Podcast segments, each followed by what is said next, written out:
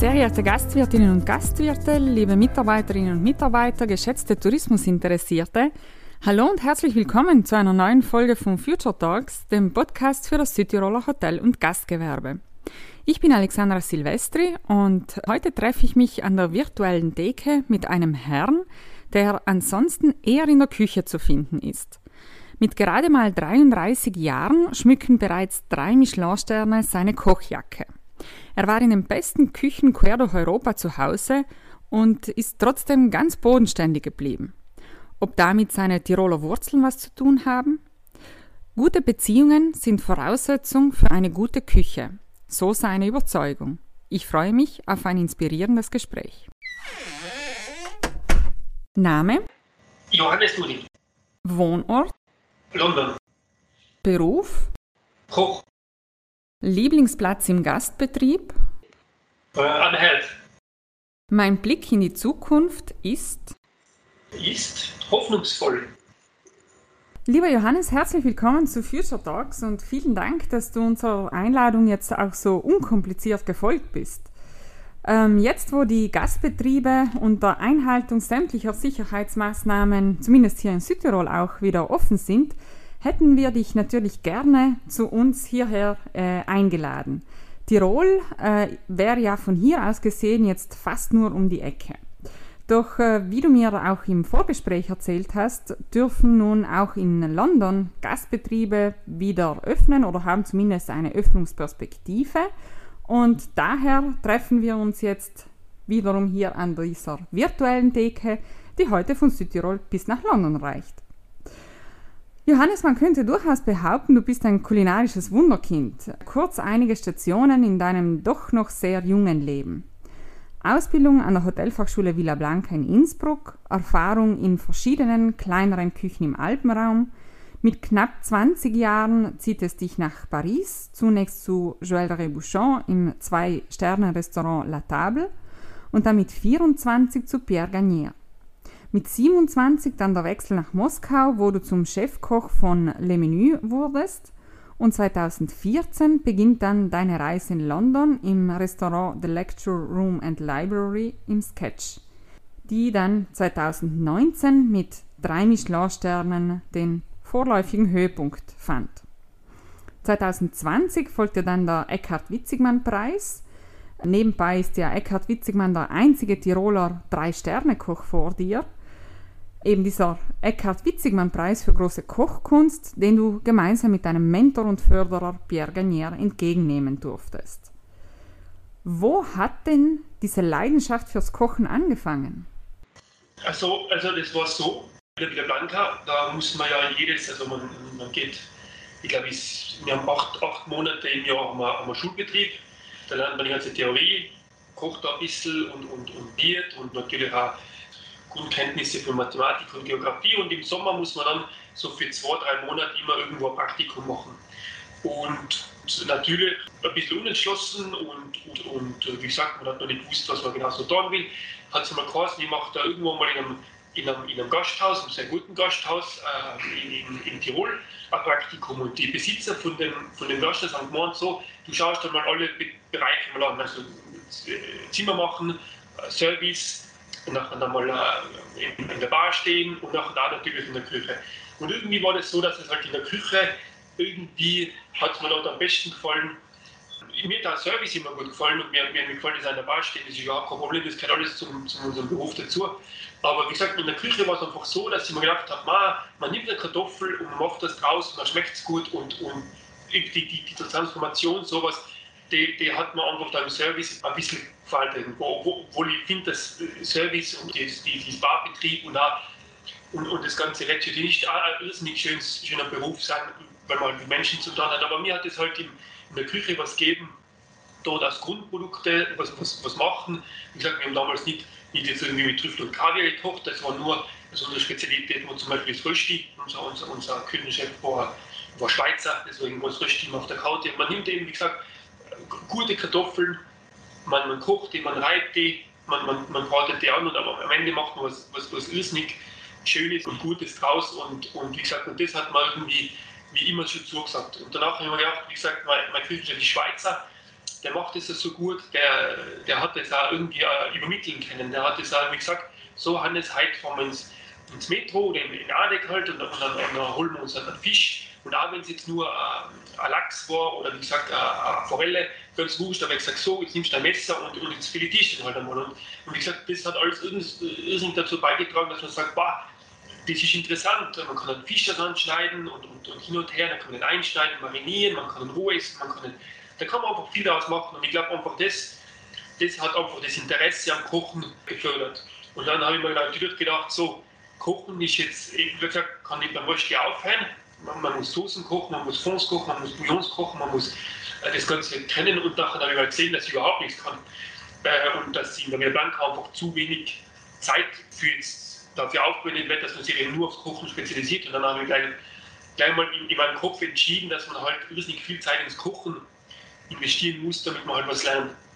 Und dann kommt halt die nächsten Schritte, die nächsten Praktika waren dann in der Schweiz, weil ich mir gedacht habe, man kriegt schon die Schweizer, deswegen bin ich in die Schweiz. Ich habe irrsinniges Glück gehabt mit der, mit der Wahl dort, weil meine Eltern waren auch äh, ausschlaggebend dafür, weil die gesagt haben, so, wir fahren jetzt da mal hin, wir schauen uns das mal an.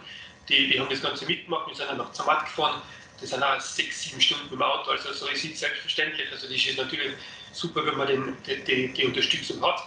Und dort hat er ein irrsinnig gutes Haus gefunden. Das war damals, ein, das ist schon immer ein Relais Chateau Hotel, hat eine Haube oder zwei gehabt, ich weiß es nicht mehr ganz genau. Ähm, und, und eben dort wieder Leute gefunden, die einfach das gefördert haben. Natürlich in einer Hierarchie, größeres Team. Und, und die einfach gesagt haben, so, jetzt, jetzt sagen wir das einmal, aber auch mal gesagt haben, wenn es nicht passt. Und dann hat man gemerkt, man, wie gesagt, dann ist man in, den ganzen Kochberuf so ein bisschen mehr eingewachsen. Und das habe ich halt über mehrere Praktika so durchgezogen, weil einfach der Wissensdrang und, und einfach das, das der die, ich wollte halt was lernen und, und, und daher ist das, das Kochen dann immer wichtiger geworden. Ja. Welche Gedanken gehen einem denn durch den Kopf, wenn man die Mitteilung bekommt, dass die eigene Küche mit drei Michelin-Sternen ausgezeichnet worden ist? Ja, das, das ist ganz, ganz, ganz komisch.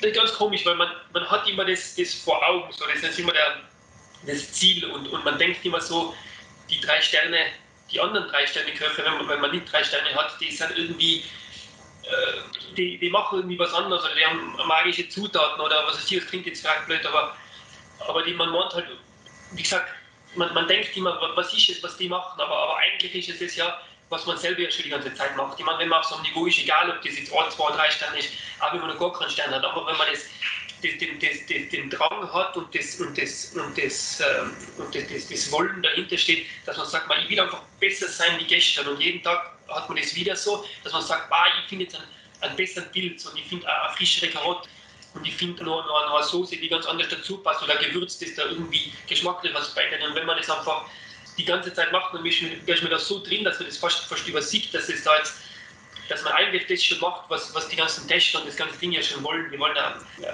sehr gutes Essen, äh, natürlich äh, technisch, technisch mäßig muss das perfekt sein, von den Garzeiten, von, von, von, von der Frische und alles hin und her, aber das ganze, der ganze Prozess, da so eine Linie finden und, und etwas kreieren, dass, dass, dass das dahinter steht, zwischen Gericht, das macht man ja schon. Und das haben wir die ganze Zeit gemacht. Also äh, in Paris, in Moskau, in London, ich meine, die, die gleiche Linie, der gleiche Drang, der gleiche, die gleiche Philosophie war immer hinter, hinter dem Ding.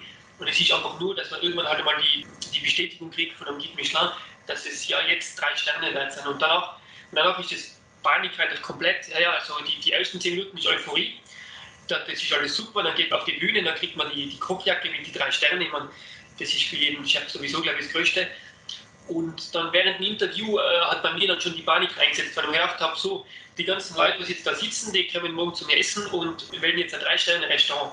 Und dann hat die Panik irgendwo eingesetzt, ja, äh, ist der Fisch ja gut genug, ist, ist äh, das Gemüse ja frisch genug, sind die Jungs in der Küche ja fit genug, damit sie den, den Druck jetzt aushalten und so und hin und her, ist, passt alles im Speisesaal hin und her. Also ganz, ganz komisch, ja, und es braucht irrsinnig lang, bis man das einmal realisiert und, und, natürlich steht man auch so vor im Fokus von jedem, die Kritiker kommen und alle kommen und jeder hat sein, sein Senf dazugeben. Und ja, ja, das ist ganz, ganz, ganz ein komisches Gefühl, ja. Aber im Endeffekt, am Ende nehme ich mal den Git Michelin von, von 2019 und, und dann schlagt man auf und da sieht man, es steht wirklich dort schwarz auf weiß, drei Sterne. Ja, es ist, es ist ganz, ganz komisch, ja. Natürlich ist das das absolute Nonplusultra, was man, was man in unserem Beruf machen kann. Ich meine, es gibt viele Auszeichnungen, ganz klar, drei Sterne Das ist ganz wichtig. Ähm, aber es ist ganz, ganz komisch, äh, ein Gefühlskarussell von Euphorie und ganz glücklich, danach auf, auf Vollpanik. Dann kriegt man die erste Kritik einmal, die nicht so gut war, nachher, nachher wieder die Selbstzweifel und alles hin und her. Danach natürlich kriegt man wieder gute Kritik und das baut dann wieder auf. Und so geht es dahin. Ja. Also alles in allem ist einfach immer, es ist, es ist eine, eine Philosophie, die dahinter steht. Ich glaube, das ist, das ist wichtig. Ja. Es sind Menschen, die dahinter stehen. Wie gesagt, das Team, Pierre Garnier, ganz klar, äh, Aubichon, alles das, das steht alles dahinter. Immer das ist wichtig. Gefühle sind da, ja, schwer zu beschreiben, schwer zu beschreiben, aber alles in allem überglücklich natürlich. Wie bekommt man überhaupt drei Sterne? Und damit meine ich jetzt weniger die Kriterien oder die Bewertung vom Guide Michelin. Was würdest du sagen, was muss ein Koch, was musst du dazugeben, um diese Auszeichnung zu erhalten? Beziehungsweise auch, was gibst du denn tagtäglich, um dieses Niveau halten zu können? Ja, ich, ich glaube, es ist ganz schwer, da irgendwie jetzt was, was Richtiges zu sagen. Das ist, äh, ich habe das riesige Glück, dass ich eben seit ja, fast schon zwölf 10, 10 12 Jahre jetzt mit, mit Pierre Garnier arbeite. Und es ist einfach jemand, der jetzt schon seit, seit über 20 Jahren selber drei Sterne hat und, und, und weltweit Restaurants eröffnet. Und ich glaube, jetzt irgendwo bei den 15 Sternen selber steht. Also jemand, der was das, das Ganze schon mal oft mitgemacht hat. Ich meine, er hat ja selber sein Restaurant in Saint-Etienne. Ist, er ist leider bankrott gegangen in Saint-Etienne, hat dort sein Drei-Sterne-Restaurant zumachen müssen, ist nach Paris umgezogen, hat dort zwei Jahre später dann wieder seine drei Sterne gekriegt. Also kennt er das Ganze mit, mit die Sterne erhalten, die irgendwie dann nochmal zu pausieren, er hat sie nie verloren, zu pausieren und nachher irgendwo wieder weitermachen. Und, nachher, und, und, und sein Erfolg ist sehr spät gekommen. Der ist erst, wo er schon über 50 war, ist sein richtiger Erfolg erst gekommen. Deswegen kennt er die ganz ab, äh, hoch und tief von so einem Michelin Guide. Und, und wie gesagt, er hat mir immer gesagt, wir kochen und dann gibt Michelin bewertet. Und da hören wir auf. Und ich glaube, je weniger man probiert, jetzt sich zu verändern, um alles zu tun, damit man drei Sterne kriegt, desto weniger kriegt man sie. Ich glaube, man muss seine Personalität und seine Linie einfach finden. Und da gehört viel dazu. Da gehört Personal dazu, da gehört, da gehören die Produkte dazu, da gehört der Küchenstil dazu, da gehört der Service dazu, da gehört ein Weinkeller dazu. Das ist ganz klar, aber das muss alles irgendwo die Identität, die DNA von so einem Restaurant werden. Und nachher kann es schnell gehen. Hat man gesehen, das Jahr Claire Smith, ich glaube, die hat noch keine vier Jahre offen und hat den dritten Stern gekriegt. Also unvorstellbar und es kann länger dauern. Das Sketch ist jetzt seit 20 Jahren offen und, und wir haben jetzt im 20. Jahr so einen dritten Sternkrieg. Jetzt muss jeder wissen, ob er den langen Atem hat oder eben, ob er das anders machen will. Aber wie gesagt, so unbedingt das so, so ganz versteigt zu wollen, die drei Sterne, ich glaube, das ist eher toxisch als wie irgendwie gesund. Das muss sich natürlich entwickeln. Man kennt ja, viele kennen ja Bernard Loiseau, der ja alles dafür getan hat, damit den, den Ort Solieu und, und, sein, und sein Restaurant La Côte d'Or so in den Drei-Sterne-Himmel eben aufbringt. Und danach war der Druck so groß, dass er sich ja leider 2003 noch ins Leben genommen hat, weil, es einfach, weil er einfach so, so zerfressen war von Selbstzweifeln und, und nur von den Kritiken gelebt hat. Und das sollte doch so irgendwie, also für uns auch was, was heißen, dass Drei-Sterne-Kriegen halt, ich meine, das soll jetzt nicht irgendwie Blätter hergeredet sein, leider, ich sie jetzt habe, so, aber, aber wie gesagt, wir haben da immer den, den Grundsatz gehabt, wie gesagt, wir machen das, was wir für richtig finden. Natürlich ist das auf einem ganz hohen Niveau, also beste Zutaten, super, super Mitarbeiter und, und, und sehr gut kochen, muss man ganz klar. Aber danach eben sich nicht winden und wenden führen geht nicht mehr, sondern einfach sagen, das sind wir, so, so damals, das ist unsere Philosophie, so, so interpretieren wir Küche, das muss jetzt auch nicht jedem passen. Und, und da hat also irgendwo der Michelin halt nachher, ist es eingesunken irgendwann mal, das braucht ja bei denen auch länger. Und dann haben die gesagt, doch, das macht Sinn und das passt und nachher kriegt man die Bewertung. So eine Spitzenleistung äh, ist ja meist nicht nur von einer Person, in diesem Fall von dir als Chefkoch, abhängig. Du hast davor auch schon das Superteam, das auch äh, irgendwo mitspielt, erwähnt. Welche Rolle spielt für dich dein Team und was ist dir bei deinen Mitarbeiterinnen und Mitarbeitern wichtig? Und das geht es eigentlich es ist nur im Team möglich. Also das ist ganz klar, wenn man so sagt, okay, es ist ein Chef, der was da vorne steht, ja klar, man braucht einen Ansprechpartner, man braucht ein Aushängeschild, man braucht einen Verantwortlichen, wenn es gut geht, aber man braucht einen Verantwortlichen, wenn es schlecht geht, das ist halt meistens der Küchenchef.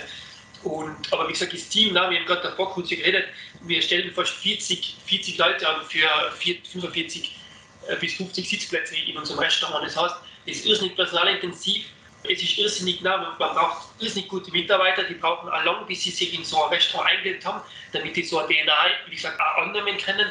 Da braucht man viel Zeit, viel Geduld. Wir haben irrsinnig das Glück, dass Leute bei uns schon seit der Eröffnung vom Sketch da sind, also schon seit über 20 Jahren.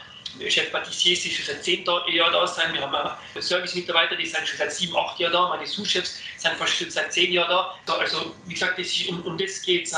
Die es braucht irrsinnig viel Zeit, damit Mitarbeiter mal verstehen, was man überhaupt will, wie man dann kocht, was man da genau jetzt interpretieren will, was man, was man sich da vorgestellt hat, dass die das ausführen können. Das braucht irrsinnig viel Zeit und nachher, nach, nach ein paar Jahren Mitarbeitern, äh, mit denen man gearbeitet hat, nachher kann man erst auch die richtig aufbauen. Und um das geht es. Und, und also je mehr qualifizierte Mitarbeiter man hat in einem Betrieb, desto, desto besser wird das Endprodukt. Und um das geht es ja schlussendlich. Ich kann allein in der Küche kann ich halt gar nichts machen. Ich kann ihr mit irgendwie 15 Hände, also wenn es jetzt heißt, wie gesagt, ich muss meinem, meinem Koch am Fisch vertrauen, damit er einen Fisch kochen kann, damit er aufschmecken kann, damit er eben an mir sagen kann, wenn was nicht passt. Wenn ich sage, hey Chef, stopp mal den Tisch, der Fisch passt nicht, passt, schickt mal so weh, sagen wir Entschuldigung, machen wir das neu. Nein, nein, nein, das braucht nicht viel Zeit und wie gesagt, da, da geht es einfach nur ums Personal. So ein Restaurant kann nur vom, es geht immer um Personal, also fangen wir beim, beim Produzenten an, ein guter eine, gute Beziehung mit seinem Bauern für das Gemüse, eine, gute, eine gute Beziehung mit, mit dem Metzger fürs Fleisch. Ähm, es geht immer um die Leute. Es geht immer, immer um die Leute und, und was die repräsentieren, die, die Leute, die Weinbauern, die Honigbauern, alle, alle. Es geht, es geht um alle Leute. Und wie gesagt, und das konzentriert sich natürlich äh, in einem Restaurant ganz klar. Dieses so Service ist nicht wichtig. Man liest es ja immer, man redet von den von die großen Köpfen. Ich, ich bin überzeugt, dass es 50-50 äh, ist. Also ich kann da kochen, wie ich will, wenn ich da super koche und nachher wird die Philosophie, die was jetzt in der Küche da entsteht, in unserem kleinen Universum, danach aber nicht übertragen wird auf den Gast durch einen Kellner oder durch einen, durch einen, einen Restaurantleiter, dann, dann bringt das überhaupt nichts. Da kann man, da kann man gar nicht so gut kochen, wie man will. Die ist nicht wichtig und deswegen, naja, mir, also Personal ist das, das A und O in, in vielen äh, Bereichen und Metiers, ganz klar, aber ganz, ganz wichtig im Restaurant, weil man halt direkt mit dem Kunden zum Tun hat. Also das Team ist irrsinnig wichtig und ich bin irrsinnig dankbar, dass die ganzen Leute äh, wieder unterstützen. Und, und, wie gesagt, das Team hätte nicht bei uns in London auf. Dadurch, dass wir viele Restaurants haben, haben wir ein ganzes Netzwerk nach Hongkong, Tokio und Paris. Wir sind ja überall äh, weltweit aufgestellt und das ist die, die, äh, man kann fast ein familiäres Netzwerk, wo, wo halt Piranha irgendwo der Papa ist und, und, auch, und da hat er halt so seine Kinder in der Welt irgendwo so und, und wir, wir haben unsere eigenen kleinen Familien da und es wird wirklich so, klingt jetzt vielleicht ein bisschen schnulzig, aber es wird wirklich so betrieben. Also man kann sagen, ich habe da ein Problem, kann mir jemand helfen und, und man wird austauscht mit, mit, wie gesagt, anderen Chefs und, und, und da kommt Hilfe von Paris und hin und her. Also das, das auf jeden Fall. Und oh, allein und ohne Hilfe kann man gar nichts machen. Das darf gar nichts gehen. Also na, Team und, und Mitarbeiter ist nicht wichtig. Und deswegen, wenn es jetzt die, die, die Hotelfachschüler und Hotelfachschülerinnen hören, also das ist, und das geht, man muss man muss viel Zeit investieren. Man muss viel Zeit investieren, man muss viele, die Wochenenden gehen machen halt drauf, ja, und manchmal geht der Weihnachten drauf, das ist ganz klar, aber halt am Ende vom Tag ist es ja ein Beruf, der irrsinnig erfüllend sein kann, wenn man den eben mit Liebe macht und wirklich das gerne macht. Also egal ob irgendwo drei Sterne oder das Gasthaus irgendwo an der Autobahn, ist komplett wurscht, wenn man das gerne macht. Ja, und das geht's, ja. Also man muss es schon gerne machen und nachher geht es ja leider. Es ist nun ja so, dass in der Küche und äh, generell und besonders auch auf deinem Niveau tagtäglich Höchstleistungen abgerufen werden müssen. Du hast auch davor gesagt, es muss alles sitzen und passen. Man steht permanent unter Spannung und ist auch erheblichem Druck ausgesetzt. Wie gehst du denn mit diesem Druck um? Ja, in der Anfangszeit, ich meine, das ist immer so eine Lernkurve. In der Anfangszeit Moskau, oder das sagt man schon sehr hitzköpfig, und sehr, sehr emotionaler. Also der, man sagt halt dann schnell mal was, aber, aber man lernt ja ganz schnell. Also wie gesagt, äh, Moskau war eine riesige Lernkurve. Das erste Mal, dass man sich verantwortlich ist für, wie gesagt, für Restaurant, für Mitarbeiter. Und dort habe ich viel gelernt. Äh, ich war selber noch recht jung damals.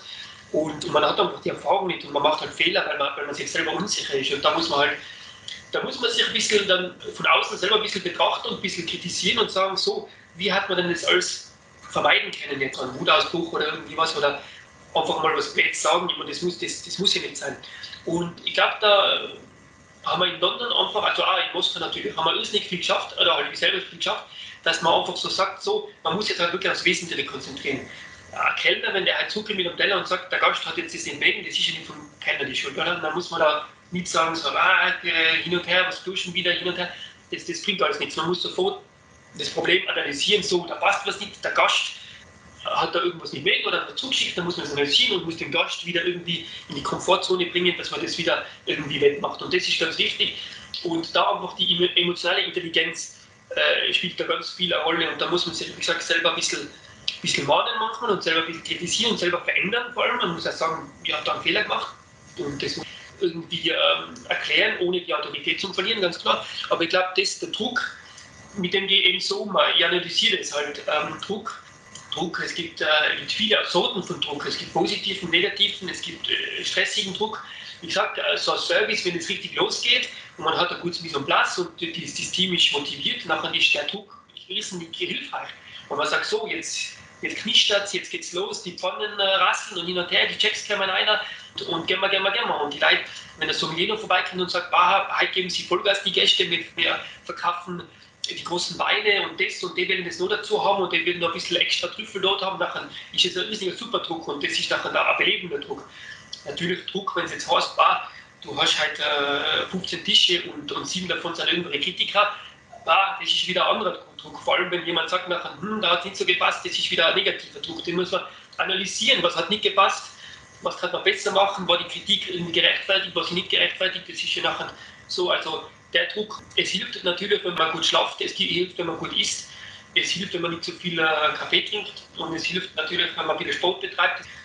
Das ist, glaube ganz klar, das vergessen viele Leute, aber, aber einfach mal das Ganze, wie gesagt, das Ganze ein bisschen analysieren. Äh, woher kommt der Druck, woher kommt der Stress? Und nachher wirklich ein bisschen äh, separieren, welche Kategorien von Stress kann man vermeiden durch, durch gewisse Prozesse, die man irgendwie da platziert, damit man eben nicht den schlechten Druck hat, aber dass man, dass man sich den ein bisschen äh, vorenthaltet, sagen wir so.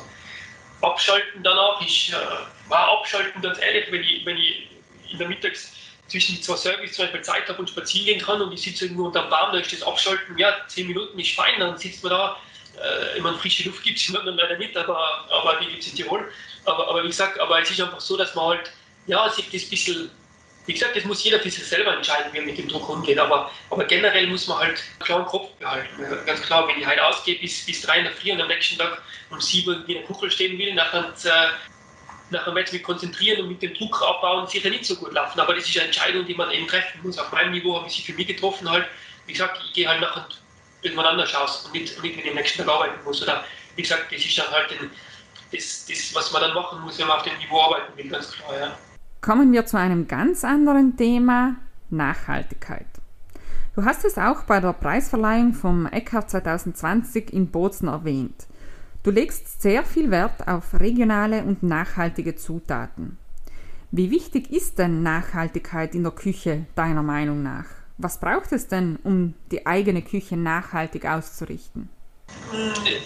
Von vornherein, also wie gesagt, ich habe kurz vorher erwähnt, da, da, wir selber mal Konkurs gegangen mit einem Restaurant in St. Etienne. Und ich glaube, wenn man sowas durchgemacht hat und, und wenn man dann auch die Energie gehabt hat und das Vertrauen von anderen Leuten, dass man das Restaurant wieder öffnen kann in, in Paris, in, in, der Hauptstadt, und, und dort doch nur Leute geben, findet, die ihnen, ihnen glauben und jemandem Geld geben und dass man eben wieder ein Drei-Sterne-Restaurant so eröffnen kann, dann, dann lernt man was draus, glaube ich. Und der Chef hat irrsinnig früh, weil ein irrsinnig intelligenter Mensch und hat irrsinnig früh gelernt, eben, dass man, dass Nachhaltigkeit eigentlich bei uns komplett der Standard sein, aber schon seit, seit ewig, seit schon immer. Wie gesagt, wenn man sagt, halt, ich kaufe halt irgendwelche Muscheln ein und die muss ich irgendwie kochen und dann bleibt irgendein Wasser übrig. Und das Wasser kann man natürlich verwenden, das hat einen irrsinnig guten Geschmack. Das ganze Gemüse, das da beim Kochen verwendet man ist, das kann man verwenden, da kann man was draus machen. Da kann man überall irgendwo nicht nur, nicht nur Geld sparen, aber einfach auch den Respekt ans Produkt zurückgeben. Ich meine, da kann man viel daraus machen. Ein Fisch ist halt gut vom Kopf bis zum Schwanz. Ich meine, da gibt es ja halt ganze Bücher drüber, was man da alles aus der Leber machen kann und was man mit den Schuppen sogar noch machen kann und hin und her. Und, und das ist einfach eine Grundidee, die was Garnier uns schon von Anfang an mitgegeben hat. Es wird halt bei uns die Karotte, nur weil sie halt irgendwo halt eine komische Rundung rein hat oder was, einfach nicht genauso verwertet wie eine andere Karotte. Es geht nicht um den ästhetischen äh, Ding, dass das perfekt ausschauen muss. Es, es schaut eh gut aus am Ende, aber, aber wie gesagt, es ist komplett wurscht, wenn da so viel Bälle dran ist oder was weiß ich was. Und wenn der Apfel halt jetzt eben, wie gesagt, schon ein bisschen älter ist, ja, dann machen wir dann Saft draus. Und man, äh, der Saft hilft nachher für irgendwas anderes machen. Aber das ganze, das ganze Nachhaltigkeit wird zurzeit so ein bisschen, ja, das, das, man redet halt gern drüber, weil halt, das passt gut zum Klimawechsel und so. Aber wie gesagt, wenn man, glaube ich, mal ein Restaurant selber zahlen muss, und also ich muss jetzt da nichts selber zahlen in London, aber, aber wie gesagt, der Chef sehr wohl in, in Paris und, und, und, überhaupt, dann lernt man einfach mit dem Produkt ganz anders umgehen. Und ich glaube, das, das beinhaltet die, die Nachhaltigkeit danach. Und es ist ganz klar, dass mit einem kurzen Transportweg von Fisch, Gemüse, Fleisch die Qualität natürlich nur besser wird. Deswegen Nachhaltigkeit regional macht, macht sofort wieder Sinn. Nachhaltigkeit macht nachher keinen Sinn, wenn einfach die Qualität nicht da ist. Es bringt halt nichts, wenn ich halt probiere, auf Biegen und Brechen irgendwo in Tirol einen Meeresfisch zum Tüchten oder, oder, oder irgendwo zum Beleben dort, das, ist einfach, das passt aber nicht. Wir haben kein Meer dort. Es ist halt nicht so. Entweder man importiert ihn, weil man halt will, oder man geht auf anderes Produkt. Aber, aber das darf nicht bringen, jetzt auf Biegen und Brechen ein Produkt, wenn das regional ist, das einfach nicht qualitätsmäßig den Anspruch hat von einer gehobenen Küche natürlich. Und, und da ist halt Nachhaltigkeit, ja, ganz normal. Ich, sind jetzt in London, ich meine, Fisch, äh, da sind wir ja gesegnet und, und Meeresfrüchte, weil wir auf der Insel leben. Also von dem her darf ich gar nicht woanders hingehen, was suchen. Also ich brauche da nicht irgendwie, das Einzige, was ich, was ich irgendwie nicht aus London oder aus, aus England kriege, ist der Thunfisch. Einfach die Gewässer haben nicht dafür gemacht, sondern das ganze, die ganzen, die ganzen äh, Seeteufel und die, die Wolfsbarsche und das ganze Zeug, die, die Hummer, da brauche ich nicht weiter schauen. Das kommt, das kommt von nebenan. Und äh, wir haben auch irrsinnig viele Bauern und so, aber zum Beispiel äh, wachsen einfach keine Artischocken neu nicht. Also muss ich die irgendwo anders weglegen, weil man natürlich ein französisches Restaurant sein und wir machen Artischocken brauchen. Das ist so. Also Nachhaltigkeit kommt zu einem extremen, natürlich machen das manche sehr, sehr gut. Der Herr Niederkofler in, in, in Südtirol, eh, der, der, ist ja Vorreiter für das, dass er da wirklich ähm, sehr viel Recherche und Energie dafür aufwendet, damit das wirklich das regional wirklich gemacht wird. Aber wie gesagt, das, das wäre halt nicht unser Stil, sagen wir so. Aber Nachhaltigkeit ganz klar, ich meine, wie gesagt, manche Leute wählen einfach immer nur das Rinderfilet. Und, und ich glaube, wir haben in den letzten fünf Jahren kein Rinderfilet irgendwie auf der Karte gehabt, weil wir sagen, ah, die, die, die Backe und, und, und die, das Herz ist auch mal gut von dem Rind, oder? Das ist ja irgendwo, dass man das ganze Viech irgendwo verwendet. Es wird irrsinnig schwierig, weil natürlich mit Hygieneauflagen und so, es ist immer schwieriger, ganze Viecher zum, zum, zum Kriegen und die nachher selber zu verwerten und dann wurschen und, und hin und her. Da braucht man Personal dafür, da braucht man Platz dafür und da braucht man natürlich die hygienischen Voraussetzungen. Also, also die Bürokratie hilft ja auch nicht gerade mit der Nachhaltigkeit, sagen wir so. Also, also da gibt es schon einige Sachen. Und danach kommt die Nachhaltigkeit irgendwo als Hausverstand. Wir haben selber Projekte in London, wo wir probieren, aus unseren Speiseabfälle Kompost zu produzieren, um den nachher irgendwelchen Bauern zu geben, die nachher für uns wieder Gemüse anbauen. Also der Kreislauf der Kreislauf soll sich schließen, allerdings sind es Investitionen im mehrstelligen 100.000 Pfund Bereich, äh, wo man dann sagt, wie gesagt, solche Kompostmaschinen, das kostet Geld, braucht Platz, braucht Energie, das, das muss alles irgendwo Sinn ergeben. Wenn man nachher sagt, woher kommt die Energie, die kommt irgendwo aus einem, aus einem Kohlekraftwerk, äh, das war natürlich wieder schlecht, also dann hilft ja wieder niemandem. Also Nachhaltigkeit ist ja ein sensibles Thema, aber irgendwo, wenn man ein bisschen drüber nachdenkt und sagt, so, ja, äh, ich kann halt jetzt aus 10 Kilo Karotten äh, so viel Portionen machen oder ich kann halt einfach die ganze Karotte verwenden und aus die Schollen, wenn die irgendwo sauber gewaschen sein, kann die auch nur ein Karottenbouillon ausmachen. Das war jetzt komplett gut. Aber, aber man kann natürlich auch frische Karotten für das nehmen. Also fängt ganz, fängt ganz minimal an Nachhaltigkeit und hat nachher einen, einen, einen ziemlich großen, großen Effekt. Ein kurzer Blick noch in deine persönliche Zukunft. Du hast es zuvor erwähnt, die Kochjacke mit drei Sternen zu bekommen, ist das Größte für einen Koch. Gibt es noch einen Traum, den sich Johannes Nuding gerne erfüllen möchte? Äh, ja, na, natürlich. Natürlich gibt es noch viele Sachen, die man machen will. Also, also, also ich sag, professionell jetzt, jetzt einmal natürlich Sketch jetzt wieder öffnen, das ist in der nahen Zukunft das größte Ziel. Richtig wieder öffnen, Erfolgsrestaurant haben, glückliche Gäste und, und auch eben gesagt, wie gesagt, zukommen in das ganze die das ganze Ding gute Weine verkaufen, mit einem guten Essen, dass man sieht, die Leute, die Leute äh, können wieder schwimmen und können wieder genießen. Das ist in der nahen Zukunft einmal das, das größte Ziel jetzt, dass wir da alle gesund bleiben. Das ist auch ein riesengroßes Ziel natürlich. Und dass es halt wirklich die Eröffnung der, der Gasträume und überall ins weltweit nachher da wieder vorangeht, dass man wirklich sagen kann, man, ich kann jetzt wieder mal für eine Woche nach Paris fahren, irgendwo gut essen gehen.